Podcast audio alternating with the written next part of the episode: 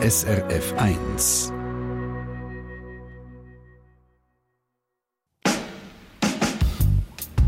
SRF 1 Doppelpunkt. Guten Abend, das ist die Sendung Doppelpunkt hier bei uns auf SRF 1. Ein Vierteljahr ist es her, wo die Hintergrundredaktorinnen Céline Raval und Rina Telli den Stillhelferinnen und Helfern in der Corona-Krise eine Spezialserie gewidmet haben. Jetzt haben die beiden drei von diesen Leuten, die sie dann porträtiert haben, ein zweites Mal getroffen und fragen, was eigentlich ist übrig geblieben vom Dank. Die Sendung Doppelpunkt auf SRF 1 heute mal ein bisschen anders als gewohnt. Wissen ihr noch? Wo wir überall von den Balkon geklatscht haben. Für das Pflegepersonal, das gepflegt und Leben gerettet hat in Zeiten von Corona. In Italien hat man geklatscht, Spanien hat man geklatscht, aber auch bei uns in der Schweiz. So hat es zum Beispiel im März in Zürich im Kreis 5 tönt. Ich bin Rina Telli, mit mir im Studio ist Céline Raval. Schönen guten Abend. Was ist geblieben von diesem Dank? Das haben wir für die Sendung herausfinden und haben uns darum mit drei Leuten wieder getroffen, die wir im März und im April in unserer Spezialserie porträtiert haben. Weil, wo der Lockdown angefangen hat, ist für uns klar gewesen, wir können nicht normal weiterarbeiten in dieser außerordentlichen Situation. Und darum haben wir Leute interviewt, die den Laden am Laufen gehalten haben. Das sind x Gespräche. Ja, 13, 13 haben wir getroffen. 13 Leute. Ja, wir haben zum Beispiel den Böstler Christoph Gurtner getroffen. Der Riesenaufwand, den wir haben, ist, ist glaube ich, den, den meisten Leuten äh, nicht bekannt. Oder der Lastwagenfahrer Roger Roos. Das, was wir am meisten wünschen, ist einfach, dass unser Beruf wieder geschätzt wird und eben nicht alles vergessen wird. Dass man einfach sagt, ja, die machen einen guten Job, die machen ihren Job und nicht geurteilt wird über unseren, unseren Job, was wir machen, oder? Und die Intensivpflegefachfrau Katharina Moruzzo. Der Applaus von der Bevölkerung habe ich sehr wohl ähm, wahrgenommen und das war auch eine ehrliche Wertschätzung. Gewesen. Jetzt gilt es auf politischer Ebene, das genau anzuschauen. Wir haben das Interview, wo wir all die Leute wieder getroffen haben, mehr mitgenommen als nur ein Mikrofon. Ähm, wir haben nämlich Schlagzeilen gesammelt, ganz fleissig ja. in den letzten Wochen und Monaten. Schlagzeilen zu Corona und wir haben gefunden, ja, wenn schon unsere Interviewpartnerinnen und Partner ähm, sich mit diesen Schlagzeilen auseinandersetzen, dann musst du das auch. Selin, ich habe so Lösli ja. mit Schlagzeilen parat. Jetzt muss ich da irgendwie warten. Zieh mal eins. Merci.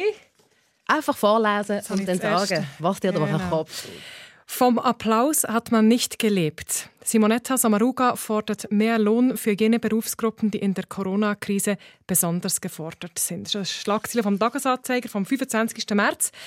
Also es ist schon nach dem äh, enthusiastischen ersten Klatschen hat man sich glaube tatsächlich, also bei mir ist es so gewesen, so ein bisschen äh, beschämt müssen eingestehen, dass wir da vor allem auch für Menschen klatschen, mhm. die in Berufen arbeiten, die in unserer Gesellschaft sonst nicht so angesehen sind und äh, auch nicht so viel Lohn oft haben. Und, und es hat dann klare Forderungen gegeben nach mehr Lohn, eben, sogar die Regierung hat es gefordert, da, wie zum Beispiel die Bundesrätin Simonetta Samaruga. Ähm, ja, aber der Applaus der ist dann schnell wieder verstummt, muss man sagen. Gut, es hätte niemand erwartet, dass man jetzt durchklatscht monatelang und Darum ist es auch wichtig, dass wir jetzt eben für die Leute, für die wir klatschen, dass die eben nicht verstummen. Und darum, darum sind wir noch einmal zu ihnen und haben eben so Schlagziele dabei gehabt, wie du jetzt eine vorgelesen hast. Ja, darunter die konkreten Forderungen von verschiedenen Berufsverbänden, von Gewerkschaften und aus der Politik. Also wirklich konkrete Forderungen, oder? Mehr Lohn oder bessere Arbeitsbedingungen. Und wir wollen von denen, die direkt an der Basis arbeiten, wissen, wie nehmen wir die Forderungen, wie nehmen wir die Schlagziele wahr? Was hat sich verändert?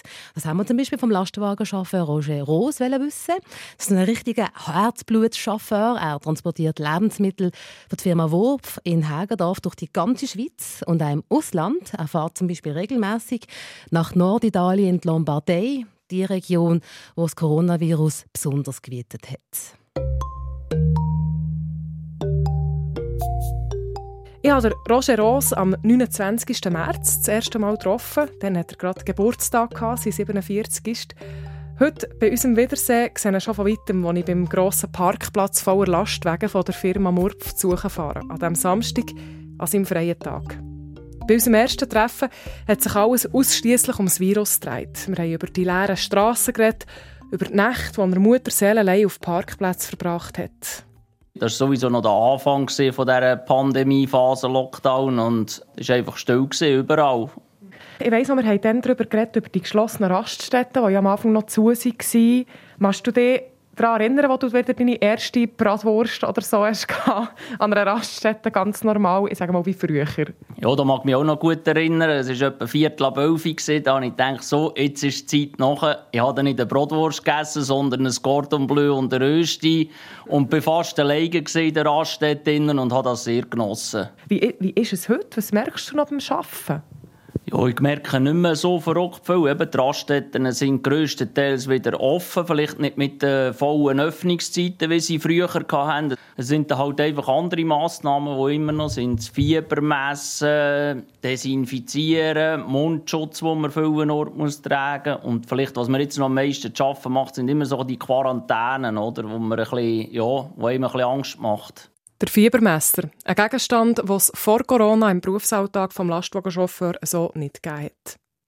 Heute muss der Roger Ross immer noch vielen Orten zuerst die Körpertemperatur messen, bevor er neu bei einer Firma darf aussteigen darf. In Italien sind aber sonst fast alles wieder normal, erzählt er mir. Fast alles. Es ist einfach, der Mundschutz ist das neue Accessoire, oder? Den muss man einfach haben. Der kommt um die Arme um, um den Kopf herum, ins Täschchen in den Hosensack rein. Der muss immer dabei sein. Wir müssen ihn anlegen, wenn man ins Restaurant kommt, aber eben viele kommen dann, haben sie an den Stirnen oben oder um den Hals herumgewickelt und man sieht es am Anfang an, dass er schon seit sechs Wochen gebraucht worden ist und ja, es ist einfach ein Muss, aber es wird gleich nicht richtig umgesetzt und nachher, wenn man im Restaurant innen ist, spielt es eigentlich keine Rolle mehr. Der Mundschutz in Italien ist ja schon länger obligatorisch an gewissen Orten. Aber eben. Ich habe kürzlich noch etwas in einer deutschen Zeitung gelesen. Fernfahrer sind nicht mehr willkommen. Ich frage den Langstreckenfahrer Roger, stimmt das? Es ist manchmal vielleicht schon ein bisschen so, dass man es gespürt hat, dass, dass jetzt eben, wenn man nicht mehr in die Firma rein darf und dass einfach alle ein bisschen Angst haben von dir irgendwie, weil es halt nicht nachvollziehen können, wo man vorher gesehen was man die ganze Zeit gemacht hat.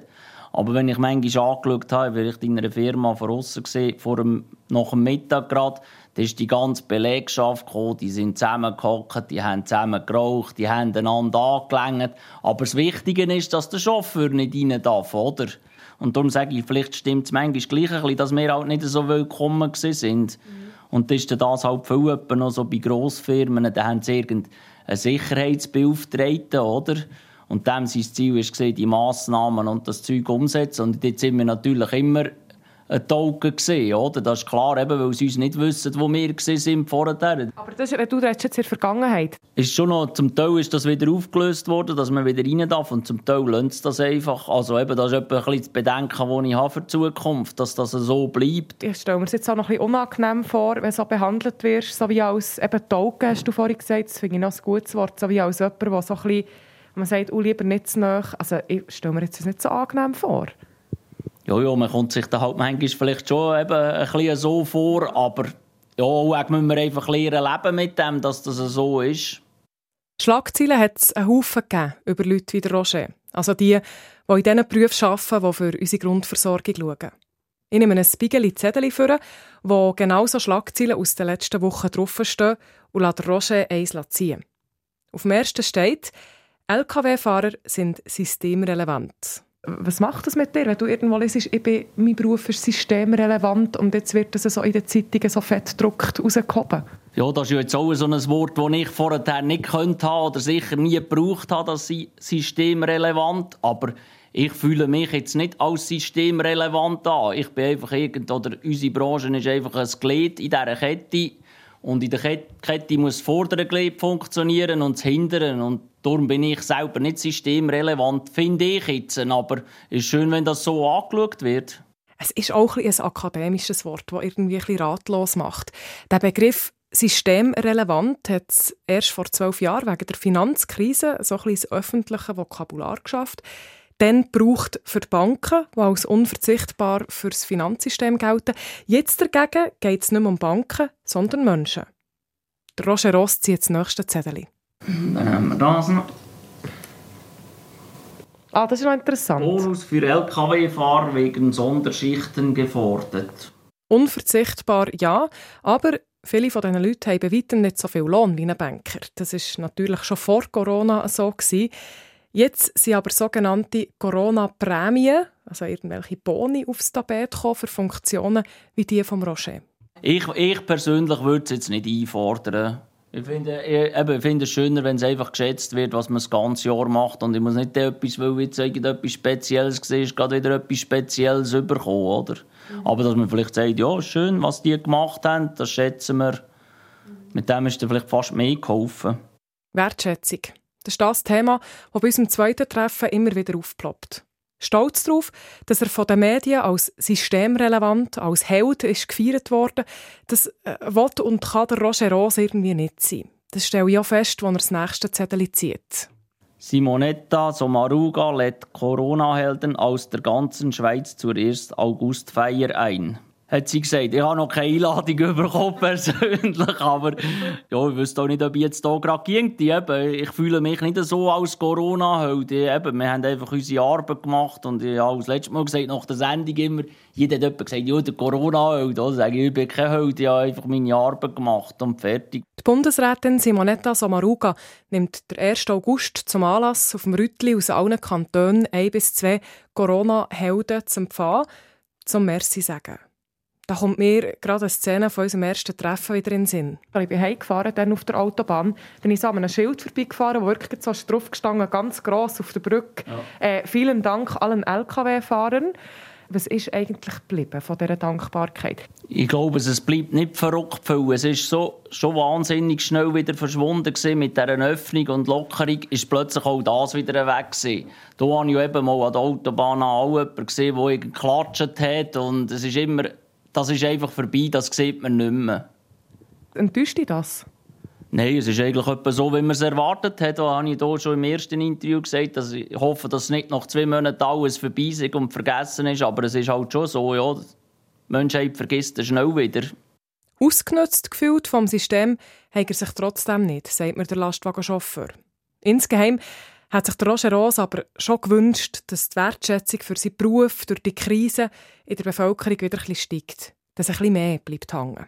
Wir haben schon Arbeitspensum, das kann 15 Stunden sein und dann gehst du nach 9 Stunden weiter. Einer, der halt irgendeinen anderen Beruf macht, ist sich das nicht gewöhnt, oder? Wenn er bis zu oben um 9 Uhr im Büro wieder wäre und am Morgen um 6 Uhr muss er schon wieder dort sein. Aber für uns ist das halt einfach normal. Und vielleicht ist es halt einmal bewusst worden, was wir überhaupt machen, oder? Du hast ja mir auch dann mal gesagt, dass eigentlich so in den letzten zehn Jahren das Ansehen von deinem Beruf, hast du das Gefühl, immer mehr gesunken ist. Wie erklärst du dir das eigentlich? Warum, warum denkst du, ist das so? Es ist eben ein bisschen, auch das Problem liegt grossflächiger und das kann man nicht einfach so lösen, denke ich jetzt einmal. Aber das Problem ist, es werden natürlich, früher ist jeder zweite Triebvater Chauffeur gewesen, und die sind pensioniert worden und Junge kommen immer weniger nach. Dann kommt noch der Druck vom Lohn und vor allem, und dann hat man immer im Osten wieder Leute geholt, von überall, oder? Die sind billiger. Dort hat es deren, wo es hat. Bei uns hat es einfach zu wenig Nachwuchs rum. Und so hat sich das Problem immer mehr zugespitzt.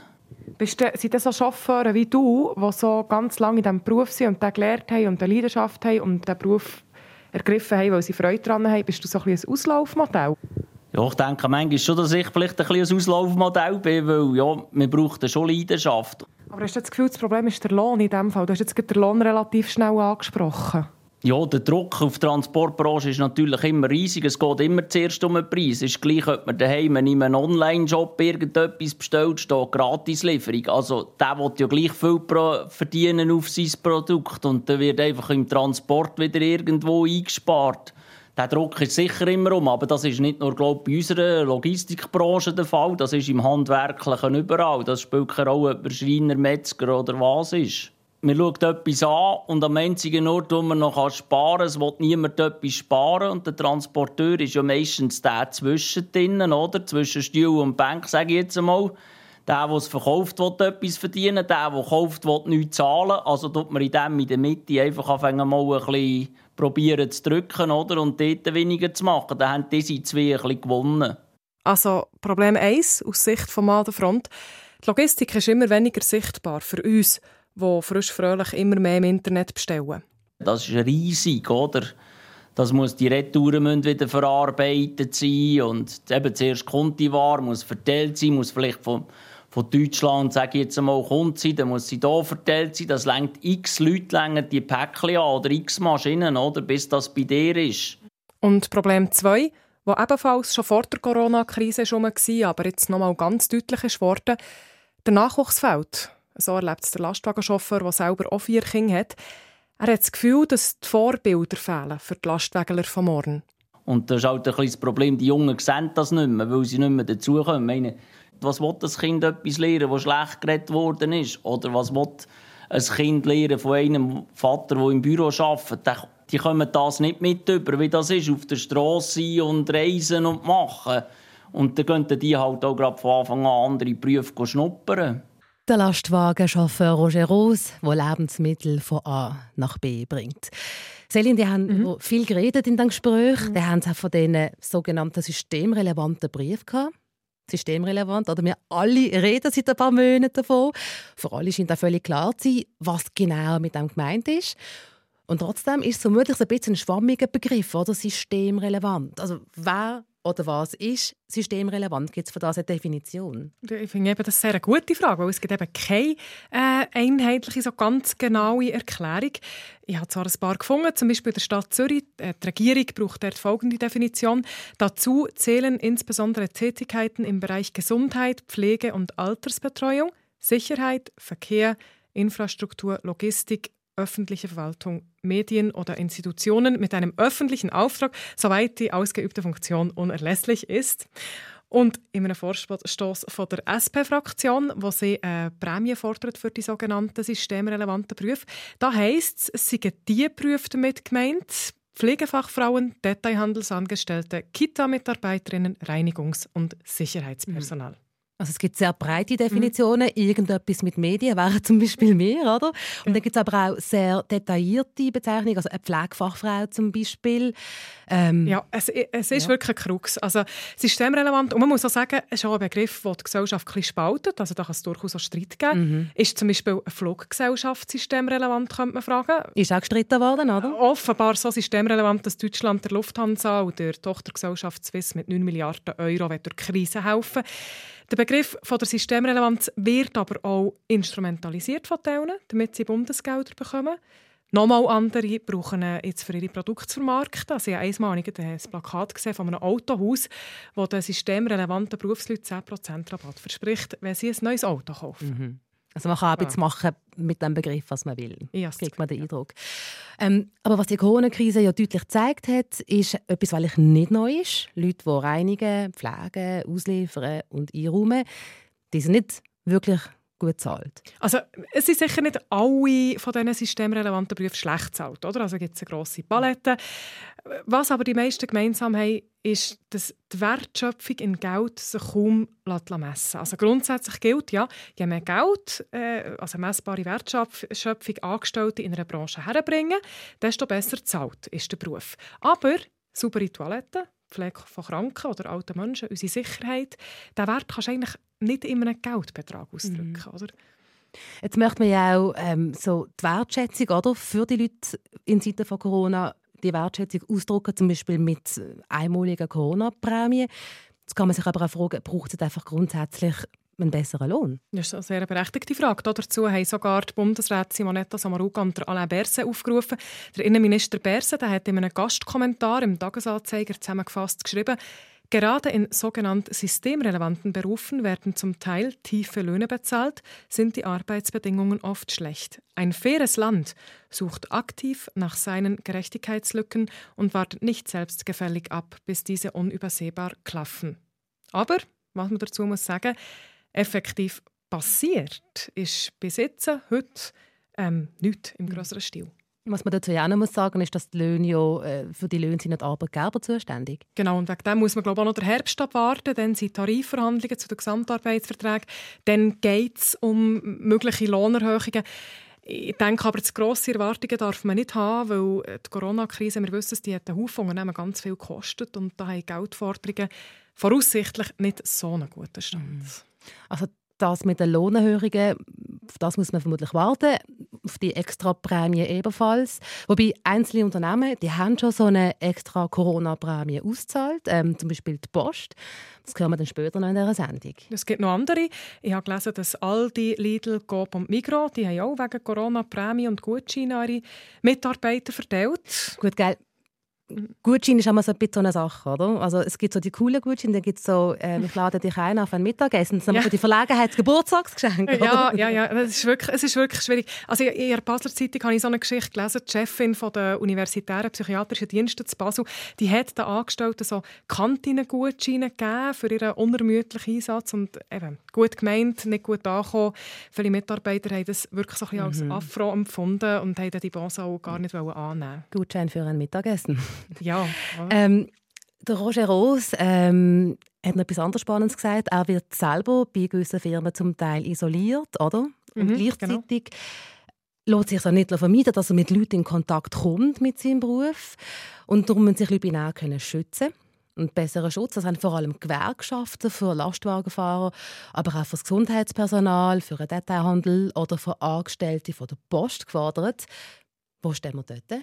Also man kann zwar nicht, natürlich nicht alle Unternehmen kontrollieren, ob sie die Schutzmaßnahmen immer einhalten, aber es gelten zumindest klare Vorgaben. Laut Regierung und SECO ist die Arbeitgeberseite verpflichtet, für den Schutz der Angestellten zu schauen. Beim Coronavirus heisst das, der Arbeitgeber muss dafür schauen, dass alle den Abstand einhalten können. Wenn das nicht geht, dann braucht es da die Trennscheibe, die jetzt auch zwischen uns ist, im Studio.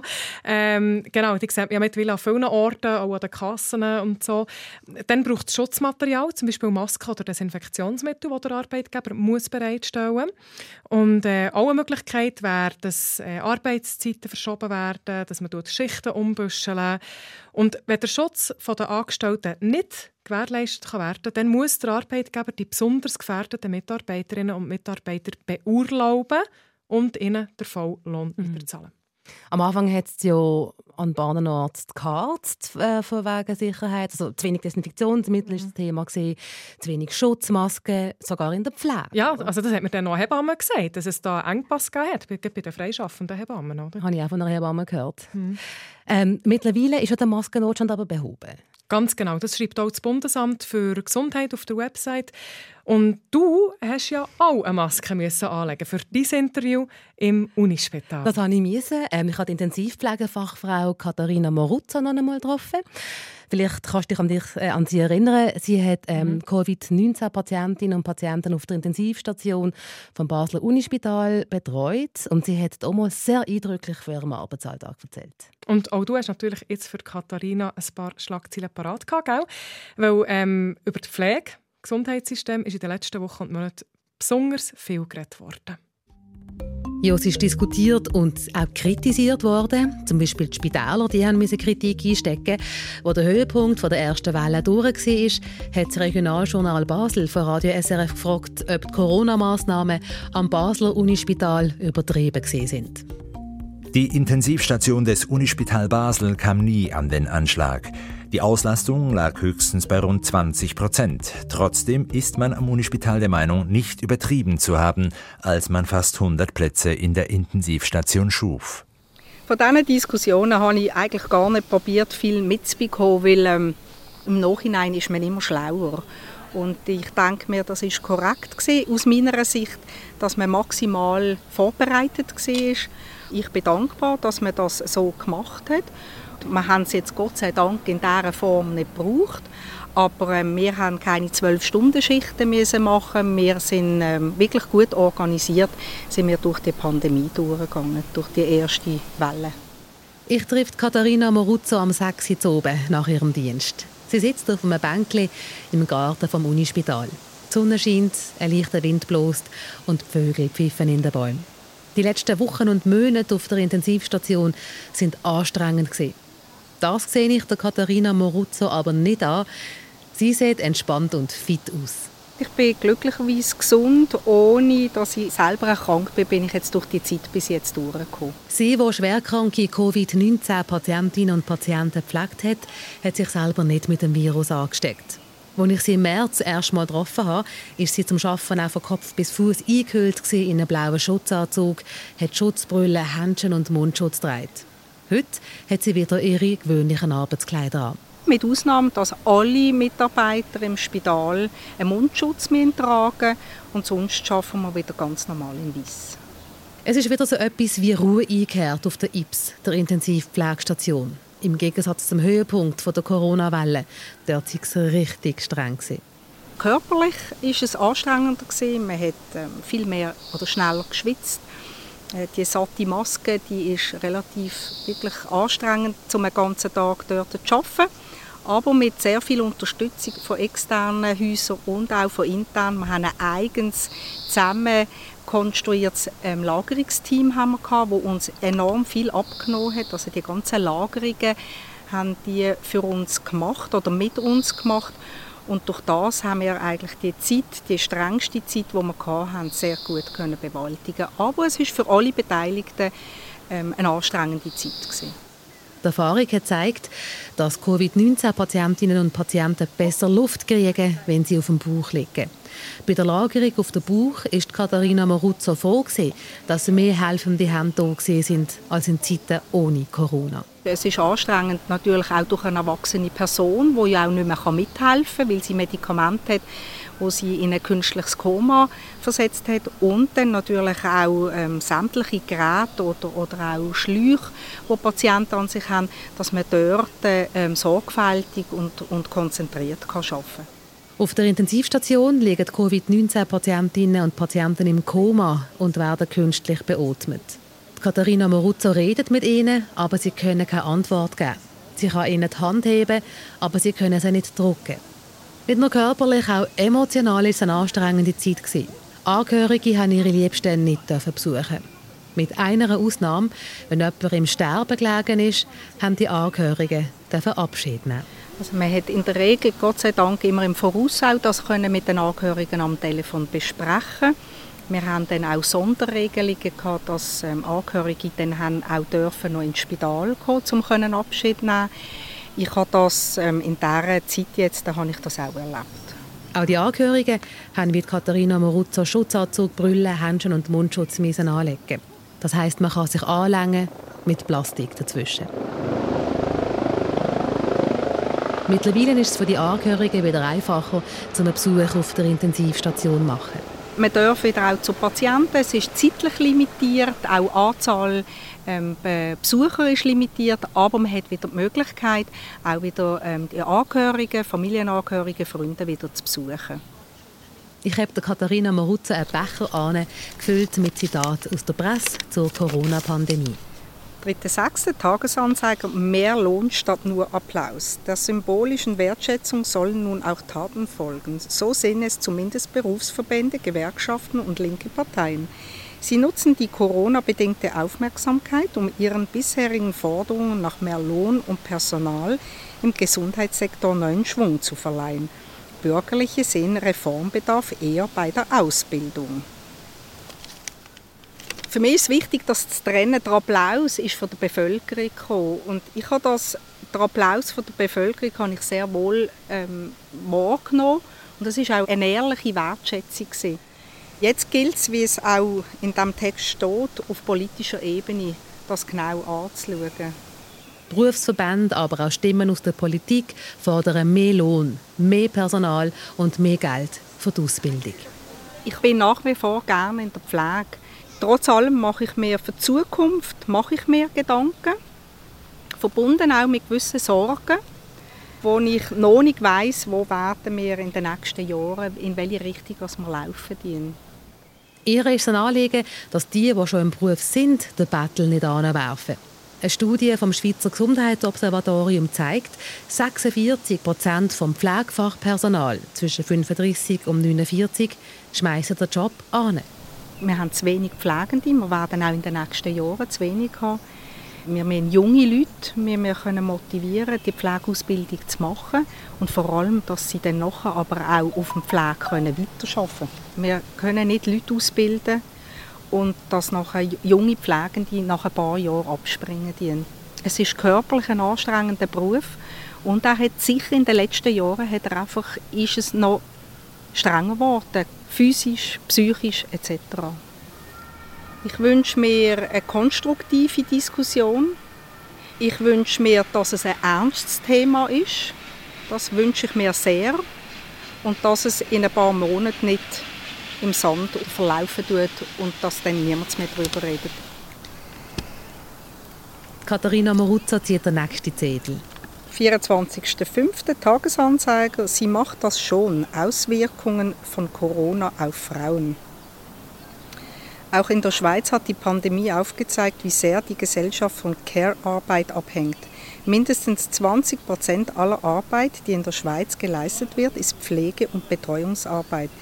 Vier Fünftel davon sind unbezahlt und zu 60 Prozent sind es Frauen, die diese unentgeltliche Arbeit leisten. In den Spitälern machen wir zum guten Glück nicht unentgeltlich, aber da kommen mir natürlich sehr viele Frauen in den Sinn, die daheim ihre Familienangehörigen, sei das äh, eine betagte Mutter, ein betagter Vater oder sonst jemand in der Familie, pflegen tut und ähm, dort natürlich das unbezahlt machen. Und ich denke mir, das ist unabhängig natürlich auch von der Corona-Pandemie, dass das ein Thema ist bei uns in der Gesellschaft, wie man, wie man das kann entlöhnen und auch die Wertschätzung bringen tut in der Gesellschaft.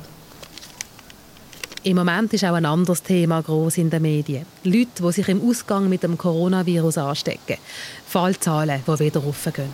Ja, es ist ein gewisses Unverständnis, oder? dass wir jetzt die erste Phase, würde ich jetzt mal sagen, einigermaßen glimpflich überstanden haben und jetzt natürlich ein gewisses Risiko wieder eingehen, dass wir wieder einen Anstieg natürlich haben und dass es natürlich jetzt in der Verantwortung von jedem Einzelnen natürlich in der Bevölkerung jetzt auch ist, zu wissen, wo sind die Grenzen, was darf ich wieder, was ist vertretbar und was ist vielleicht im Moment einfach wirklich nicht geschickt. Ich selber mache mir Sorgen, dass wir in eine zweite Welle reinrennen und dass dann die nächsten Einschränkungen kommen. Für Katharina Maruzza würde eine zweite Welle bedeuten, dass es emotional und körperlich wieder anstrengend wird. Ich bin beeindruckt, wenn ich Katharina Maruzzo hören erzählen. Ähm, wie war für dich das Wiedersehen, Rina? Ich finde sie nach wie vor auch eine sehr beeindruckende Frau. Sie ist ein bisschen später ans Interview gekommen als geplant, weil es einfach extrem viel zu tun hat auf ihrer Abteilung. Und trotzdem ist sie frisch und munter da gestanden und ist extrem präsent und am Start gewesen. Und ich habe es extrem spannend gefunden, so die Einblick in ihren Alltag zu kriegen und auch die sehr klaren Worte, die sie findet. Also eben, dass sie auch sagt, die Diskussion, die darf jetzt nicht versanden. Oder anders gesagt, auf Wort und Klatschen müssen jetzt eben auch Taten folgen. Also es muss etwas gehen, fängt Katharina. Ich höre sehr Ähnliches von Leuten aus meinem privaten Umfeld, die in der Pflege arbeiten. Man hat zu wenig Zeit für Patienten, höre. Man ist oft unter Druck. Rina, kannst du das irgendwie einordnen? Ähm, wir können Zahlen zur Hilfe nehmen, um das Ganze ein bisschen zu veranschaulichen. 65'000 Leute, so viele zusätzliche Leute fehlen uns bis in 10 Jahren in der Pflege. 65'000 Leute, das ist ein bisschen mehr als die Stadt Lugano Einwohner hat. Das zeigt eine Studie vom Schweizerischen Gesundheitsobservatorium. Die machen unabhängige Analysen zum Gesundheitssystem von Bund und Kanton. Dazu kommt, dass viele Pflegefachleute ja auch wieder aussteigen aus dem Beruf. Mhm. Fast jede zweite mhm. Person, habe ich glaube ich, gelesen. Das ist nichts Neues, vor allem aber eben auch Junge, die noch gar nicht so lange dabei mhm. sind. Die Gewerkschaft Unia hat das genauer wissen und hat über 3'500 Leute aus der Pflege befragt. 90 Prozent haben angegeben, dass die Pflege von Kranken und Betagten unter der sogenannten Ökonomisierung des Gesundheitswesens leidet. Also Ökonomisierung, da reden wir äh, darum, wie man das Gesundheitssystem möglichst wirtschaftlich und auch kosteneffizient kann ausgestalten kann. Genau. Und dann haben 70 Prozent angegeben, dass sie Schlafprobleme haben. Und fast jede zweite befragte Person fühlt sich ausbrennt. Aber, wie du sagst, Selin, das alles hat man schon vor Corona gewusst. Und der Schweizerische Berufsverband der Pflegefachmänner und Pflegefachfrauen hat wegen dem schon im 2017 die sogenannte Pflegeinitiative eingereicht. Und die war Anfang Juni gerade Thema im Parlament. Mhm. Die Forderungen vom Pflegepersonal. Ähm, der Corona-Effekt ist da, aber scheinbar schon wieder verpufft gewesen. Jedenfalls geht im Ständerat äh, sogar der Gegenvorschlag zur Pflegeinitiative zu weit. Zum Beispiel will er weniger Geld in die Ausbildung investieren als vorgeschlagen. Mhm. Also der Politik gehen die Vorschläge vom Gesundheitspersonal zu weit. Da hat Corona nichts daran geändert und im Moment sieht es nicht danach aus, als könnte man sich im Parlament einigen und darum ist es eben gut möglich, dass wir als Volk dann am Schluss darüber entscheiden. Noch ein letzter Aspekt aus dem Pflegewesen, der mich wundernimmt. Die Tatsache ist ja, dass gerade in diesen Berufen, die bei diesem Corona-Peak beklatscht wurden, ein Haufen Frauen arbeiten. Also nicht nur, mhm, klar, mhm. hören wir ja auch gerade in dieser Sendung. Mhm. Aber Beispiel Pflege, oder? Ähm, laut Bundesamt für Statistik sind 100 sind von 100 Pflegefachleuten in den Spitälern und Spezialkliniken gerade einmal 14 Männer. Und generell arbeiten mehr Frauen im sogenannten Care-Bereich, zahlt oder auch nicht zahlt. Also die ganze Betreuung, Nachbarschaftshilfe und so weiter. Dazu kommt, dass laut dem neuesten Beschäftigungsbericht von der OECD systemrelevante Berufe besonders hart getroffen sind von der Wirtschaftskrise wegen Corona. Also sei es Verkäuferin, Autopflegerin oder Putzfrau. Eher gering qualifizierte Leute mit tiefem Lohn es am meisten und häufig sind es Frauen. Wir haben noch jemanden Dritts von der Front getroffen für die Sendung. ja, Celine und ich haben gefunden, dass er nicht fehlen wenn wir unsere Corona-Heldinnen und Helden noch einmal treffen. Ein echtes Original, der Berner Böstler Christoph Gurtner. Ich darf der 48-Jährige nach seinem Feierabend am Nachmittag um halb drei zu Bümplitz im Briefzustellungszentrum besuchen. Rolli, bis morgen. Und ich bekomme einen Rundgang durch die Zentrale, wo viele Leute in grau-schwarzen T-Shirts mit gelben Akzenten umwuseln.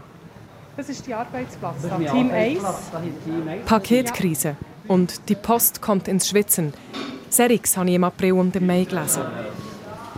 Aber jetzt halt die Markierung am Boden, hast das, wir sind, ja, wir sind, äh, wir sind getrimmt worden. Ja. ja aber das hat es vorher nicht gehabt? Nein, das da hier nicht. Das, ist, das ist alles gemacht, Bill. Wir haben ja unsere Massnahmen da. Da tut einer hier und der andere hier. Ah, okay. Haben wir hier gestellt. Also habt ihr einfach ein bisschen umstellen Genau. Einfach wirklich die, die, die Distanz. Einfach ja. wirklich, es kann nur immer einer arbeiten. Die Post hat einen Allzeitrekord aufgestellt im Päckchen ausliefern, weil die Leute so viel online bestellt haben. Das hat auch Christoph Gurtner zu spüren bekommen. Es sind sogar Leute auf ihn zugekommen, die ein schlechtes Gewissen haben bekommen, weil sie online Sachen geordert haben. Eine Frau hat mir gesagt, ja, ich habe schon gehört, das Interview, es tut mir auch leid. Und, ja, es hat sie ja gesagt, es tut mir auch leid, aber mein, mein Sohn hat jetzt wirklich die, die, Schuhe, die Schuhe, die er immer an hat, die sind jetzt kaputt gegangen und äh, schon fast entschuldigt. Und ich sagte, ja, das ist ja kein Problem, wenn man Kinder hat und so, aber halt einfach äh, aus lauter langweilig. Ich habe niemandem gesagt, äh, es ist nicht gut, was sie, was sie, was sie äh, bestellen, aber halt vielleicht das Nötigste oder das, was man braucht und nicht einfach sinnlos. So, oder? Also beschweren will er sich nicht, der Christoph Gurtner. Aber auch er merkt, wie der Lastwagenchauffeur auch, ganz viele sind sich der logistische Aufwand dahinter manchmal nicht so bewusst, wenn sie bequem mit einem Klick alles Mögliche online shoppen. Äh, es kommt halt einfach. Plötzlich ist, ist vielleicht Stadt am Morgen erst am Abend im Briefkasten oder, oder wird geläutet. Aber äh, der, der Riesenaufwand, den wir haben, ist, ist glaube ich, den, den meisten Leuten äh, nicht bekannt. Also kann man nicht vorstellen, ja. Gerade in der Corona-Zeit, wo die meisten Geschäfte zu hatten, hat es die Post als Limit gebracht. Oder Christoph Gurtner, der eigentlich gar keine Päckchen vertreibt, sondern Briefe. Das heisst, wir haben ihn unter die Arme gegriffen. Wo wir haben von der Briefpost her sind wir ein bisschen zurückgegangen. Und dann haben wir tatsächlich von der Logistik haben wir wöchentlich 30'000 Päckchen übernommen. Was wir vorher 500 hatten, haben wir 30'000 Päckchen es war wahnsinnig. Auch, auch die Chefs waren überwältigend, wie wir, das, wie wir das organisiert haben. Von 500 auf 30'000 Päckchen.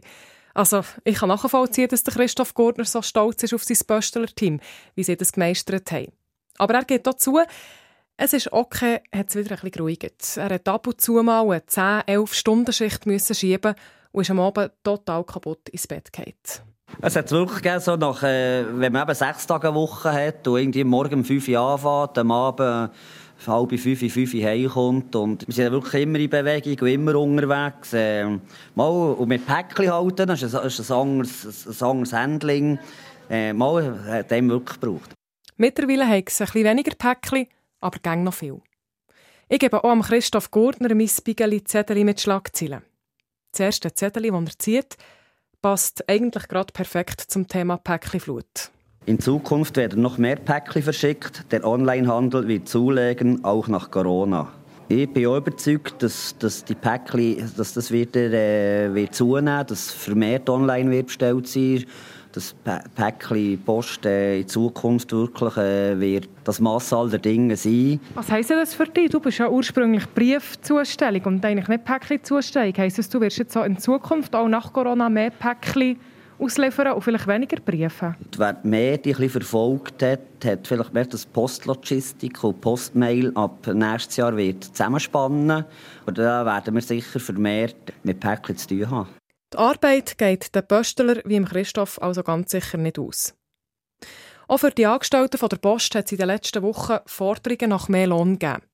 Diese Schlagzeile da ist mir aufgefallen.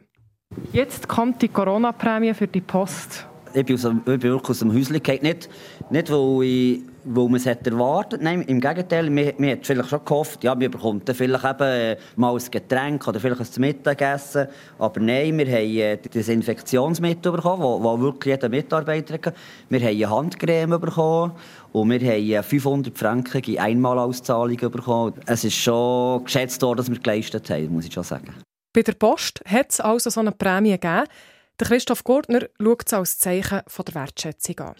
Sonst sind heute eigentlich vieles wieder wie vor Corona. Die Schutzmassnahmen dürfen noch einhalten. Klar, man schaut, dass man den Kundinnen und Kunden nicht zu nahe kommt. Kugelschreiber auslehnen, das geht nicht mehr. Hat sich aber auch etwas in der Wahrnehmung der Leute verändert, wie sie die Pöstler anschauen?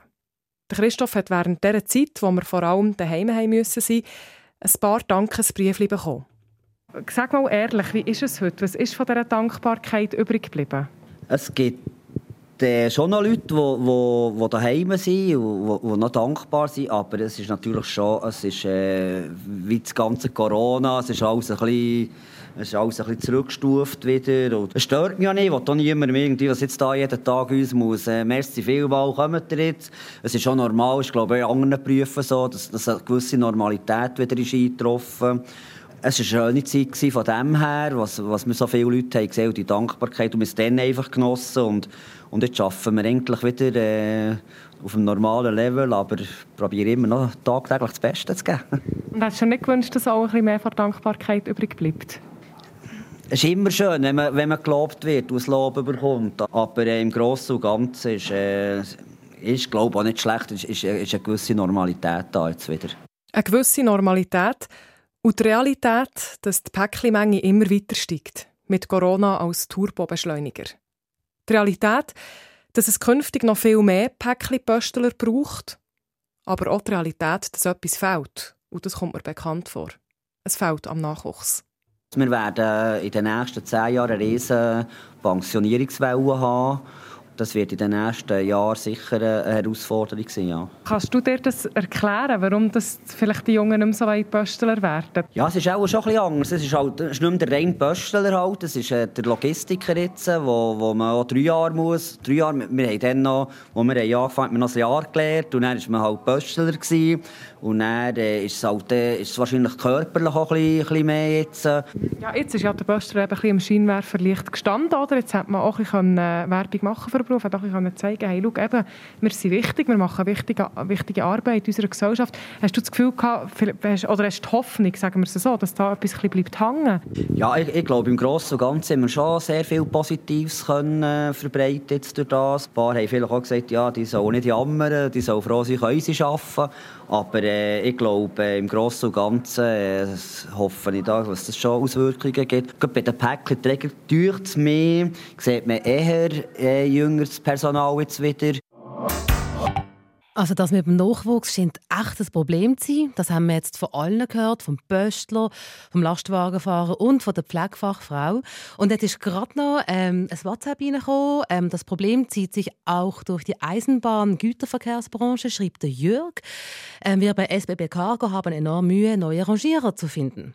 Und du hast es vorher auch schon erwähnt, Celine, die Arbeit geht in diesen Branchen nicht aus. Absolut. Das ist nicht nur im Gesundheitswesen so. Es braucht, es braucht noch Lastwagenchauffeure. Wir sind technisch noch zu weit weg vom selbstfahrenden Truck. Also das mit dem selbstfahrenden Truck, das sagst du, uns hat etwas geschrieben in die Richtung, gell? Ja, der Pirmin Heller äh, der hat sich Gedanken darum gemacht und hat eben gefragt, ja, braucht es denn die Leute überhaupt noch? Mhm. Weil eben immer alles mehr automatisiert mhm. und Drohnen und Geschichten. Man muss einfach sagen, es ist so, im Moment ja, es braucht noch, also die Leute im Moment in der Logistik, die haben noch absolut genug zu tun, weil der Onlinehandel boomt und technisch sind wir noch nicht so weit, dass das irgendwie Maschinen übernehmen können. Die Post sagt mir auf Anfrage, dass sie damit rechnen, dass auch weiterhin viel mehr online bestellt wird als vor Corona. Schon nur, weil in den letzten Monaten viele Leute die technische Schwelle dazu das erste Mal wirklich so überwunden haben. Mhm. Mhm. Also Leute, die anpacken, die braucht also weiterhin. Und eine Forderung dazu ist ja, dass die Briefe aufgewertet werden müssen. Und wenn ich das höre, dann klingt das sehr logisch. Und dann aber zu einem zweiten Schritt macht, hm, was heißt das genau? Einen Beruf aufwerten. Und wie geht das genau? Also was wir ja gehört haben, ist eben höhere Löhne, Investitionen in die Ausbildung, mhm. mehr Personal. Schauen, dass die Leute auf diesen Berufen bleiben. Im Fall der Pflege ist eben die Initiative am Start, die da etwas verändern soll. So etwas fehlt in der Logistikbranche oder im Detailhandel. Es gibt aber schon noch auch andere Ansätze als der Lohn. Also zum Beispiel, dass man in Arbeitsverträgen wöchentliche oder monatliche Arbeitszeiten festlegt oder prekäre Bücher auf Abruf verbieten. Dafür will sich die Gewerkschaft Unia einsetzen, hat sie Ende Juni an der Branchenkonferenz Detailhandel angekündigt. Der Böstler Christoph Gurtner hat etwas anderes Spannendes gesagt, dass er sich vorstellen kann, dass wegen Corona sich wieder mehr Junge für die Briefe interessieren. Gibt es da irgendeinen Trend, wo, wo Sie das Gefühl würde unterstützen Also ich bin auf eine Befragung aus Deutschland gestoßen vom Marktforschungsinstitut Trendens, wo monatlich zwischen 1200 und 1800 zukünftige Berufseinsteiger befragt. Und in der neuesten Umfrage hat mehr als jeder Dritte, jede Dritte angegeben, dass sie künftig in einem systemrelevanten Job arbeiten wollen, wegen der Erfahrungen mit der Corona-Krise.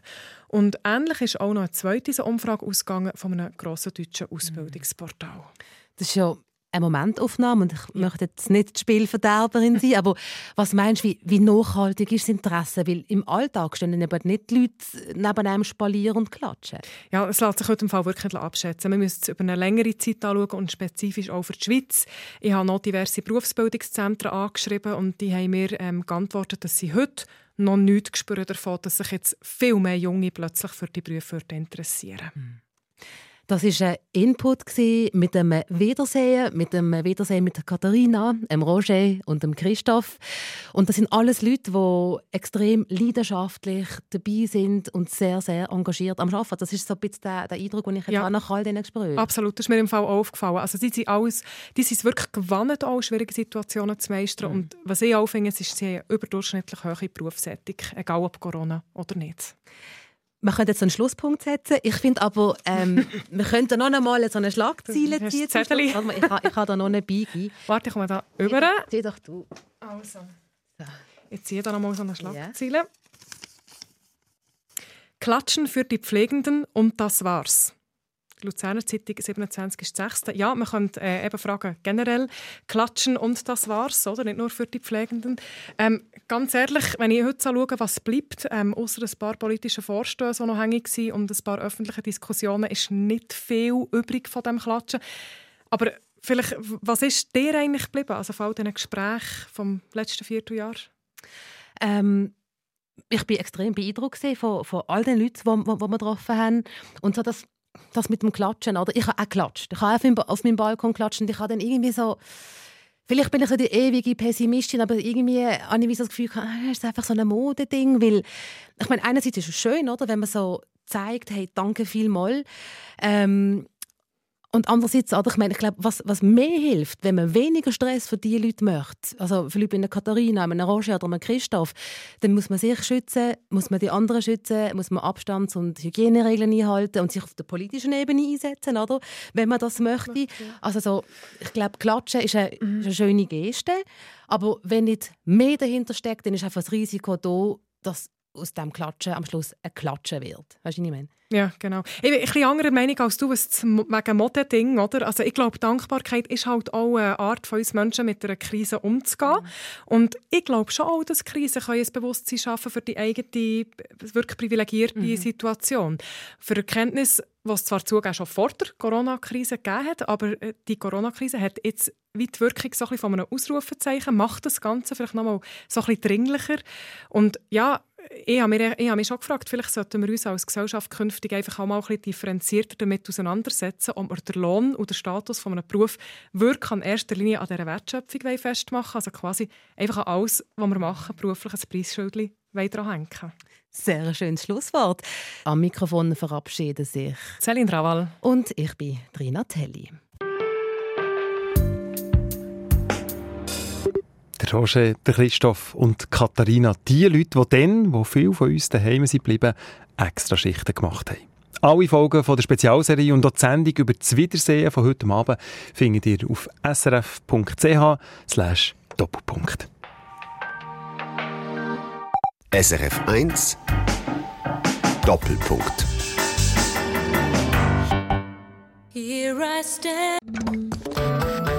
Eine Sendung von SRF 1. Mehr Informationen und Podcasts auf srf1.ch.